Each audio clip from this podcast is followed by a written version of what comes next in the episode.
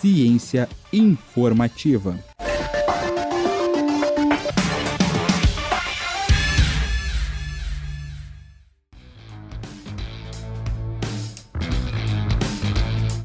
Exercitar-se é um hábito muito importante para manter a saúde do corpo e da mente, mas seus benefícios podem ir além do que se sabe.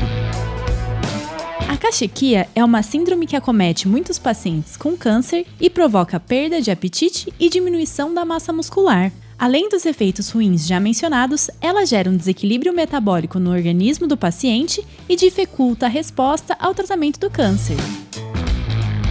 Uma alternativa de tratamento para a cachequia está sendo testado no Hospital Universitário da Universidade de São Paulo e envolve a prática de exercícios físicos para a redução dos sintomas dessa síndrome e os resultados são promissores. No entanto, mais testes necessitam ser feitos para definir a intensidade, frequência e duração dos exercícios para auxiliar no tratamento da cachequia. Vem saber mais! Acesse ciênciainformativa.com.br. Eu sou Maria Letícia para o blog Ciência Informativa.